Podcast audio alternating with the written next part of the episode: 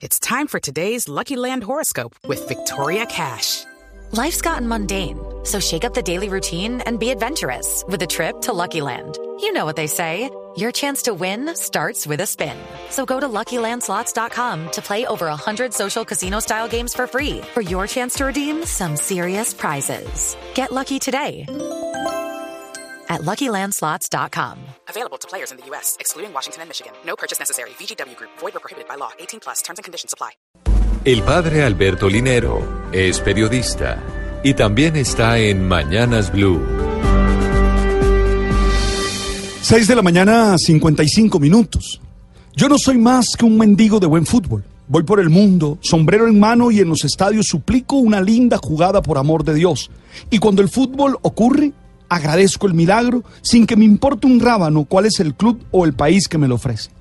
Así describe el maestro Eduardo Galeano su pasión por el deporte que hoy prácticamente detiene el planeta y que será sin duda el centro de atención global durante los próximos 32 días.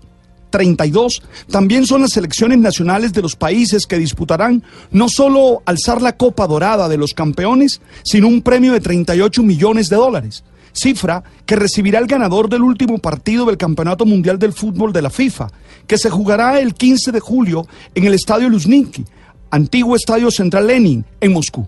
Para esa fecha, se calculan que 2.5 millones de personas habrán ocupado los 579 mil asientos de los 12 estadios y que la mitad de la población del mundo, unos 4 mil millones de personas, habrán visto al menos un partido del Mundial.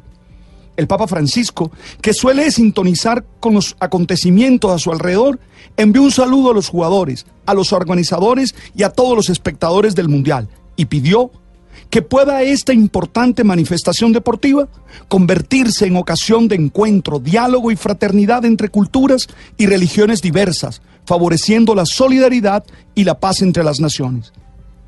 Para quienes disfrutamos del fútbol, o incluso más allá de disfrutarlo, lo vivimos como una pasión, este deporte representa mucho más que entretenimiento es toda una metáfora sobre la vida, una lección sobre la posibilidad de juntarnos alrededor del talento, de tomar decisiones acertadas bajo presión, de saber que el reto no es solo ganar, sino hacerlo jugando limpiamente, sin agresiones ni fingimiento, que revelan valores deseables como el respeto por el rival, la solidaridad de equipo, la inspiración del líder o la resistencia ante la adversidad.